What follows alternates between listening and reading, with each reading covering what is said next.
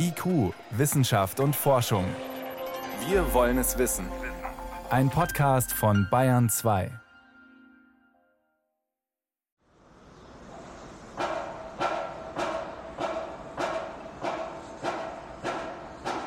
Es ist eine gigantische Baustelle, schon seit über zehn Jahren. Was hier entsteht, könnte ein Schritt sein, Menschen auf nie dagewesene Weise mit umweltfreundlicher Energie zu versorgen.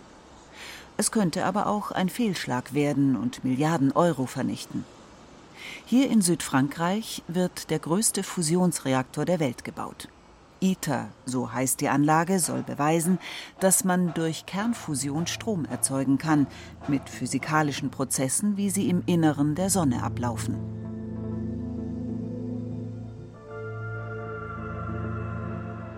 Schon seit über einem halben Jahrhundert arbeiten Physikerinnen und Physiker an dieser Vision. Doch immer wieder hat sich das Vorhaben als unerwartet komplex herausgestellt, physikalisch wie technisch. Es ist umstritten, ob Kernfusion technologisch zur Energiegewinnung genutzt werden kann oder ihre Erforschung sinnlos Milliarden verbrennt.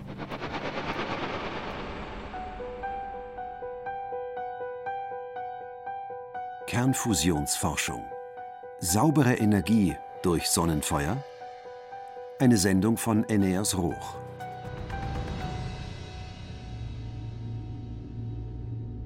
Kernfusion kennen Physiker schon seit Anfang des 20. Jahrhunderts. Um 1920 wurde sie zum ersten Mal in Experimenten beobachtet. Bei einer Kernfusion schließen sich mehrere Atomkerne zu einem zusammen. Sie fusionieren. Die Idee, dass man mit der Fusion von Atomkernen Energie gewinnen kann, haben sich Wissenschaftler von der Sonne abgeguckt. Das ist ein ganz besonderes Feuer, das die äh, Sonne macht, sagt die Bochumer Astronomieprofessorin Susanne Hüttemeister. Man sagt zwar immer Brennen und Brennprozesse, aber es ist eben doch Kernfusion. Das heißt, im Inneren der Sonne verschmelzen vier Wasserstoffatome miteinander zu einem Heliumatom. Das, was unsere Sonne leuchten lässt, ist kein Feuer, keine chemische Verbrennung, sondern Kernfusion.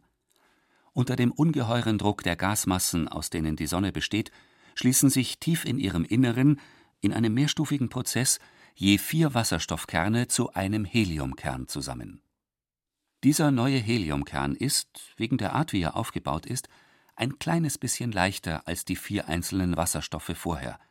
Das heißt, bei der Fusion ist Masse verloren gegangen und diese Masse wird in Form von Energie frei. Dieses eine Heliumatom oder dieser Heliumkern hat ein bisschen weniger Masse, 0,7 Prozent, als die vier Wasserstoffkerne gemeinsam. Und diese Massendifferenz wird in Energie überführt. Nach der ganz berühmten Formel von Einstein, nach der Masse und Energie ja dasselbe sind E gleich mc Quadrat. Die Energie, die bei der Fusion frei wird, befindet sich erst einmal noch in der Sonne in Form von Strahlung, in Form von Geschwindigkeit der Teilchen, also Wärme. Erst nach und nach, durch weitere Prozesse, wird daraus das Sonnenlicht, das wir sehen, sagt die Astronomin Susanne Hüttemeister. Das dauert eine Million Jahre. Vom Sonneninneren bis zur Sonnenoberfläche. Und dann ist die Strahlung umgewandelt worden in sichtbares Licht. Also der größte Teil kommt als sichtbares Licht raus, kann sich dann durch den leeren Raum frei ausbreiten und braucht dann noch acht Minuten bis zur Erde. Kernfusion, das Prinzip, das die Sonne leuchten lässt, wollen Wissenschaftler auch auf der Erde nutzen. Durch den Zusammenschluss von Atomkernen wollen sie Energie gewinnen. Vom Prinzip her ähnlich wie in der Sonne, im Detail aber anders, sagt der Physikprofessor Thomas Klinger. Die Bedingungen, die im Inneren der Sonne herrschen, die sind auf der Erde nicht reproduzierbar. Das ist einfach alles zu extrem, zu heiß einerseits aber auch zu dicht auf der anderen Seite. Das ist also sehr dichte Materie und sehr heiße Materie im Zentrum der Sonne. Das packen wir auf der Erde nicht. Thomas Klinger leitet die Forschungsanlage Wendelstein 7X am Max-Planck-Institut für Plasmaphysik in Greifswald.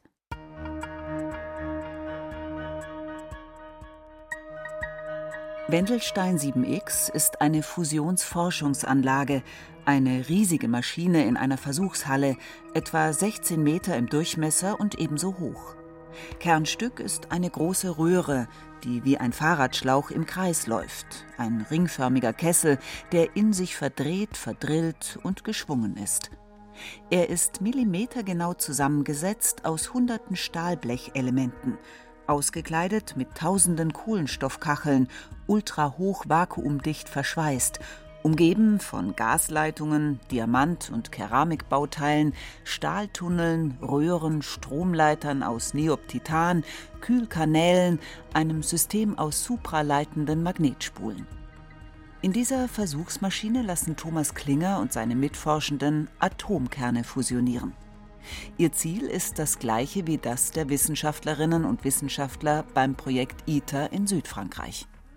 Sie wollen erforschen, wie man Kernfusion zur Energiegewinnung einsetzen kann.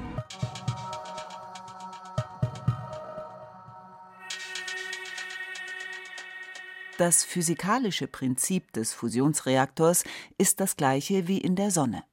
Doch konkret funktioniert Kernfusion in einem Reaktor auf der Erde etwas anders. Man macht die Materie viel, viel dünner und gleichzeitig noch etwas heißer. Und statt Wasserstoffkernen nimmt man Verwandte davon. Das sind sogenannte Wasserstoffisotope. Wasserstoffisotope verhalten sich chemisch wie Wasserstoff, haben aber andere Massen. Und diese Isotope hören auf die schönen Namen Deuterium und Tritium. Dann hat man etwa 100 Millionen Grad Celsius Temperatur dieses Deuterium-Tritium-Gemisches. Aber bei einer Materiedichte, die etwa eine Million Mal dünner ist als die Luft, die wir atmen. Also es ist ein ganz fürchterlich dünnes Gas, was wir ganz fürchterlich heiß machen. Und das passt ganz gut zusammen. Die Situation ist ganz anders als in der Sonne. Aber auch hier im ultradünnen, ultraheißen Gas fusionieren Atomkerne. Bei der Fusion wird Energie frei, die im Kraftwerk in elektrischen Strom umgewandelt wird, sagt Wendelstein-Direktor Thomas Klinger. Deuterium und Tritium sind die Ausgangssubstanzen, das ist quasi der Brennstoff. Der wird miteinander verschmolzen und dabei kommt wiederum, wie bei der Sonne, Helium raus und ein Neutron. Ein Neutron ist ein Elementarteilchen und diese dabei erzeugten Neutronen, die tragen sehr viel von der frei werdenden Energie. Das heißt also, die haben ordentlich Tempo. Die verlassen mit ordentlich Tempo das Volumen und werden dann in einer dicken Wand gebremst, abgebremst, verlieren dort ihre Energie.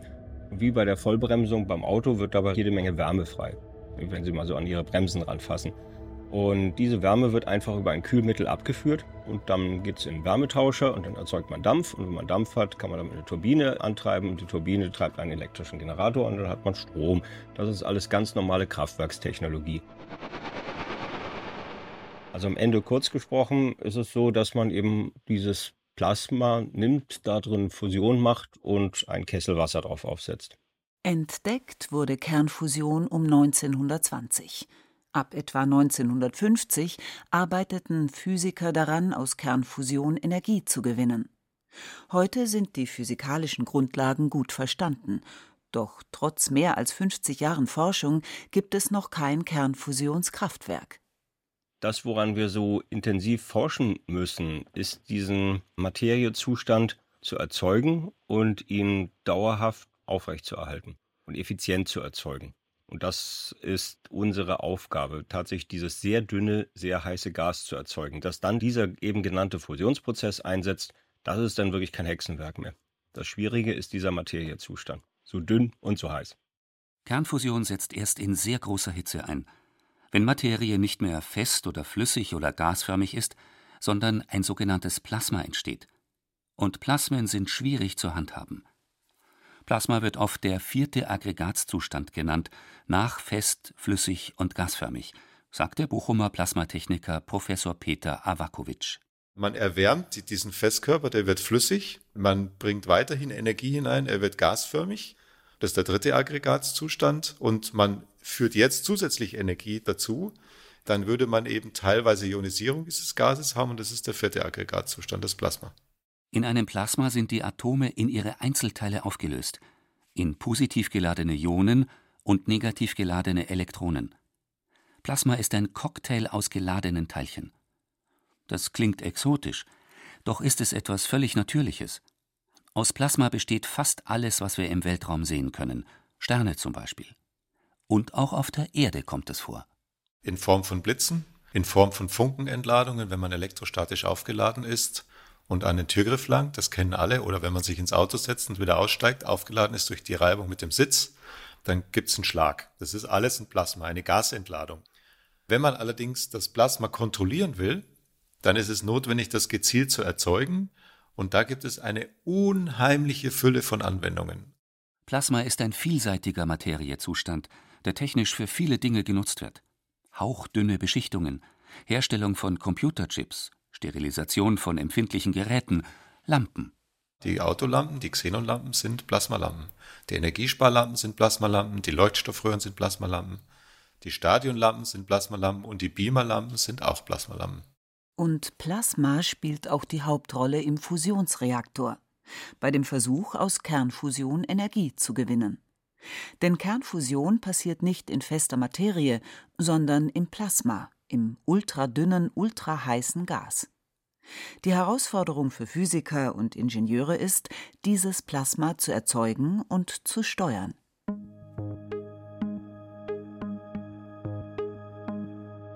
Wie man in einem Fusionskraftwerk durch Kernfusion letzten Endes elektrischen Strom gewinnen kann, ist den Wissenschaftlern im Prinzip klar. Ein dünnes Gas wird sehr stark erhitzt, so heiß, dass die Gasatome in ihre Einzelteile zerfallen und zu einem Plasma werden.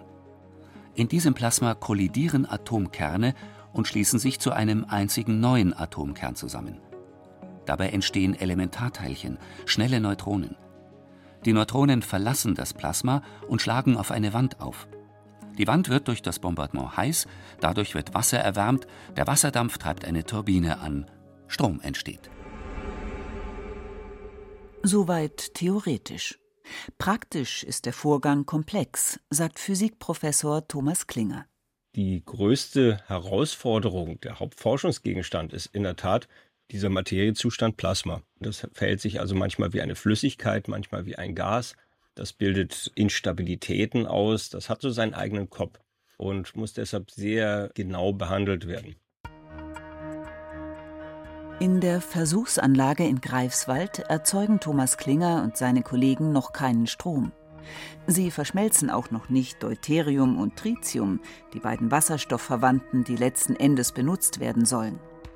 Sie erforschen hier erst einmal, wie das Plasma, das dünne heiße Gas, erzeugt und wie es stabil gehalten werden kann. Das ist ein sehr empfindlicher Materiezustand. Wenn Sie da etwas falsch machen, dann löst es sich einfach in Luft auf. Nicht, also nicht löst es sich einfach wieder neutrales Gas auf, mit dem Sie nichts anfangen können. Inzwischen sind wir in der Lage, so in der weltweiten Fusionsforschung, die für die Fusion erforderlichen Plasmen ganz gut zu erzeugen. Also das geht schon sehr, sehr schön. Wo man sich noch ganz gut mit quält, ist diesen Materiezustand, den wir als Plasma bezeichnen, dieses Plasma, für mehr als nur einige zehn Sekunden aufzubauen. Eine weitere physikalische und technische Herausforderung an der Versuchsanlage in Greifswald ist, das ultraheiße Plasma mit Magnetfeldern einzusperren und geeignet zusammenzuhalten. Denn das Plasma darf nicht die Wand des Reaktors berühren, denn sonst kühlt es schlagartig ab von 100 Millionen Grad auf Raumtemperatur. Das sind schon kräftige magnetische Felder, so wie man sie technologisch heute ganz gut hinbekommen kann, aber viel mehr geht dann auch nicht. Und zweitens kommt es auch sehr auf die Form des Magnetfeldes an. Das heißt, das Magnetfeld muss richtig geformt sein. Damit diese Isolationsfähigkeit erreicht werden kann, muss dieses ringförmige Magnetfeld in sich verdrillt sein. Dann beginnen die subtilen Gemeinheiten. Das allein reicht nicht, sondern dieser Ring selber muss auch noch geschickt geformt werden in sich. Und da wird die Sache dann von der Physik her schwierig, technologisch auch. Auch beim Versuchsreaktor ITER in Südfrankreich muss das Plasma eingeschlossen werden. Die Magnetfelder werden hier aber auf eine andere Art erzeugt. ITER und Wendelstein 7X sind zwei verschiedene Arten von Fusionsanlagen. ITER ist ein sogenannter Tokamak, Wendelstein 7X ein Stellarator. Professor Sibylle Günther, Direktorin des Max-Planck-Instituts für Plasmaphysik, vergleicht die beiden Typen. Also ein Tokamak sieht aus wie ein Donut. Ein Stellarator sieht so aus, als wenn man so einen Donut nehmen würde, wenn der noch ein Teig ist und dann sozusagen den verformen würde, so in alle möglichen Richtungen. Also es bleibt also ein torusartiges Gebilde, also in sich geschlossen, man reißt den nicht auseinander und sieht ein bisschen aus wie moderne Kunst. Beide Anlagen besitzen eine ringförmige Brennkammer für das Plasma. Sie sind gewissermaßen Donuts, in deren Inneren ein Sonnenfeuer brennt. Dieses Sonnenfeuer muss zusammengehalten werden, in beiden Reaktorarten.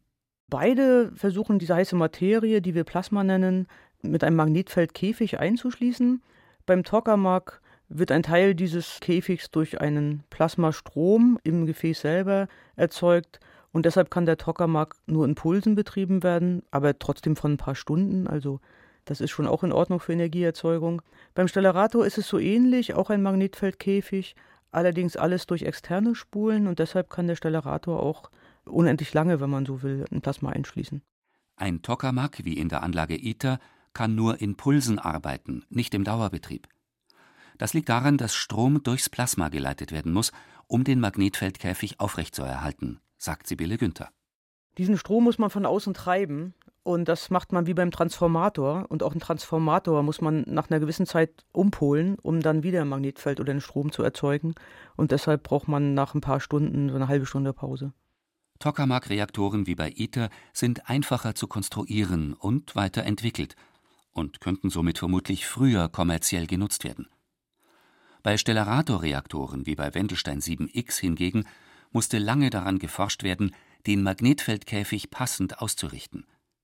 Dass sie aber ohne Pause betrieben werden können, ohne das Plasma immer wieder neu starten zu müssen, macht sie zu einer spannenden Alternative.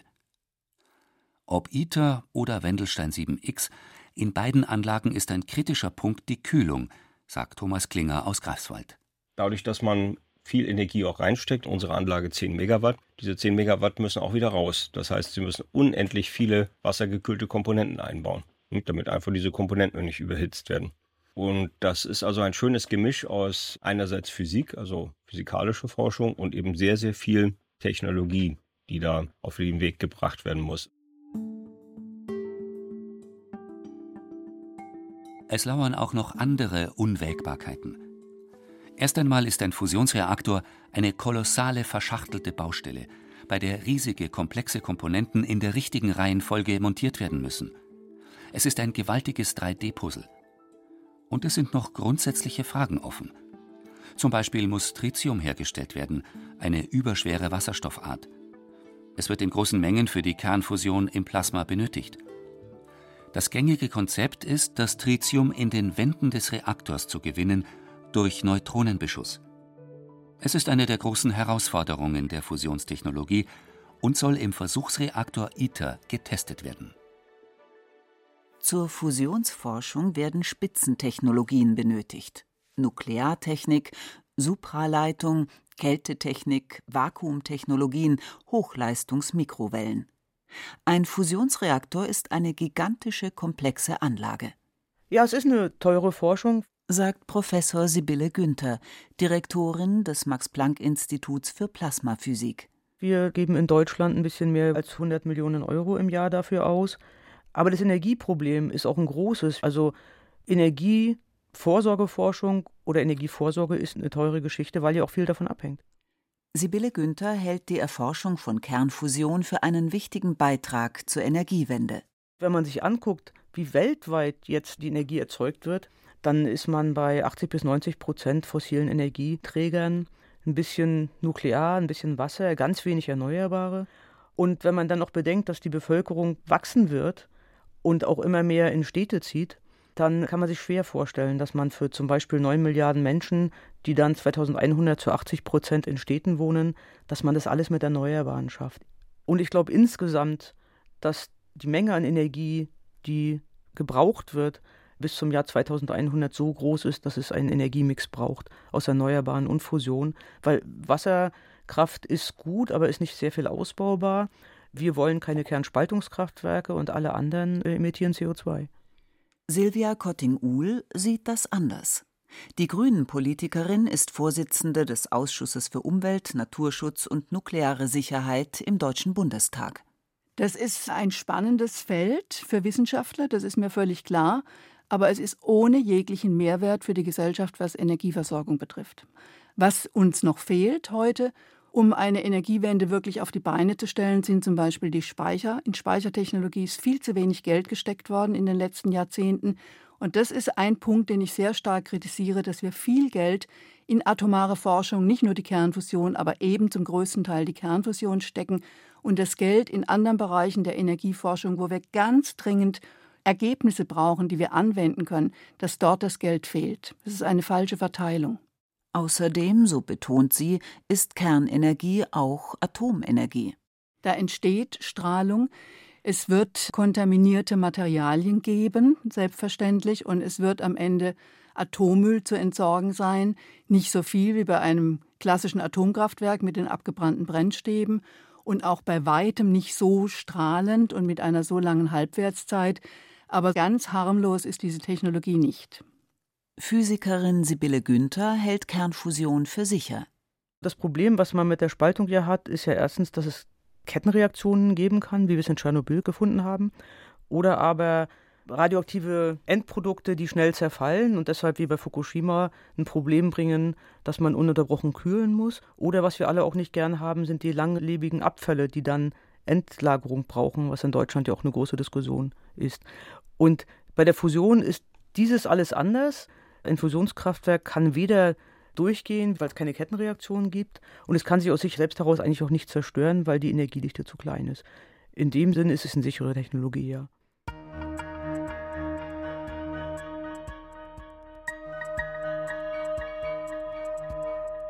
Kernfusion wurde Anfang des 20. Jahrhunderts entdeckt und wird seither erforscht. Aktuell etwa mit den Versuchsanlagen ITER und Wendelstein 7X. Ein Kraftwerk, das einen Kernfusionsreaktor nutzt, um tatsächlich Energie ins Stromnetz einzuspeisen, gibt es noch nicht.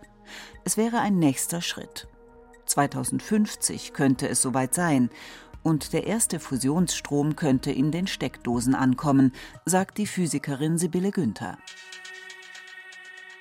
In Südfrankreich in Cadarache wird das sogenannte ITER-Experiment gebaut und ITER soll erstmals beweisen, dass man mehr Energie rausbekommen kann, als man in das Plasma als Heizenergie reinsteckt. Das Zieldatum für mehr Energie rausholen, als man reinsteckt, ist 2035. Und wenn man das jetzt geschafft hat, braucht man sicher noch fünf Jahre, um die bis dahin schon erarbeiteten Konzepte für ein Demonstrationskraftwerk dann entsprechend anzupassen, sodass ich denke, dass man so Anfang der 40er Jahre anfangen könnte, ein solches Kraftwerk zu bauen.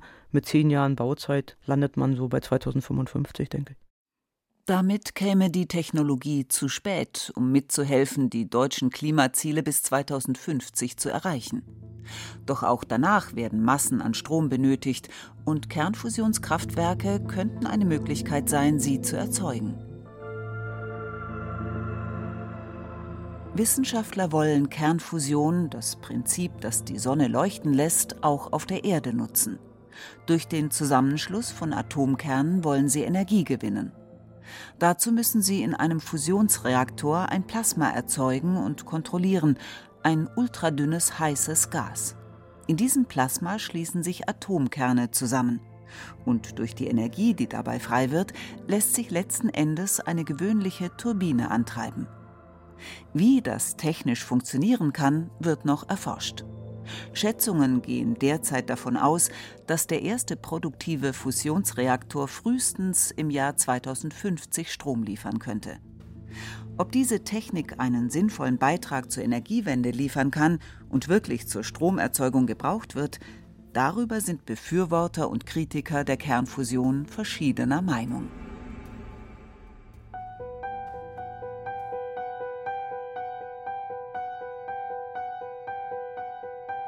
Sie hörten Kernfusionsforschung. Saubere Energie durch Sonnenfeuer. Eine Sendung von IQ, Wissenschaft und Forschung. Autor war Eneas Roch. Redaktion hatte Thomas Morawetz.